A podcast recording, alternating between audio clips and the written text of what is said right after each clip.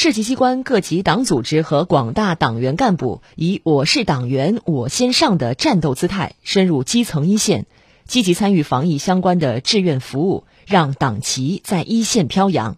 来听广电全媒体记者王熙冉、吕小征采写的报道。好，站好了，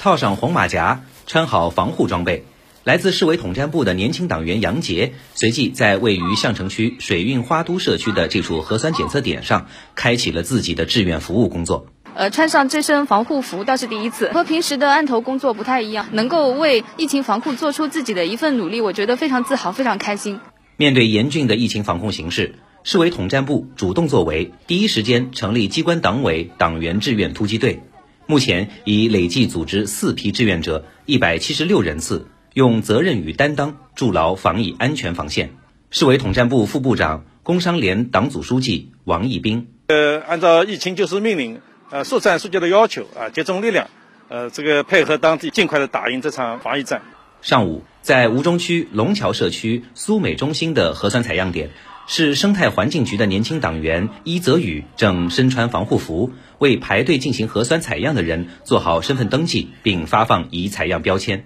呃，哪里需要就哪里去吧。嗯，作为党员，我们首先是应该站在首位，冲在最前端，呃，能够积极主动的帮助社区，呃，然后也让社区的工作人员们能够有休息的时间。截至目前，市生态环境局下沉志愿服务八十人次，全市生态环境系统志愿服务达近千人次。苏州市生态环境局综合业务处副处长王冠南。要体现党员的这种先锋模范作用，然后党党支部的战斗堡垒作用，首战用我，用我必胜，又到人民最需要的地方去，不讲条件。下午，在中科院苏州生物医学工程技术研究所，由市科技局与苏州科技城管委会一共十七人组成的临时行动支部正式成立。现场，党员们经过医生的培训后，戴好口罩，穿上隔离衣和手套，正式上岗。为医工所核酸采样点的核酸采样工作做好前端服务。苏州市科技局机关党委专职副书记殷丽，我们科技局这次呢，一共派遣了五十一名机关的党员干部下沉到社区一线做志愿服务，委派了八名党员来到科技城这边，呃，来主要是服务好这些大院大所的核酸检测工作。我们还会下沉到社区，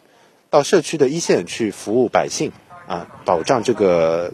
核酸检测工作能够有条不紊的开展。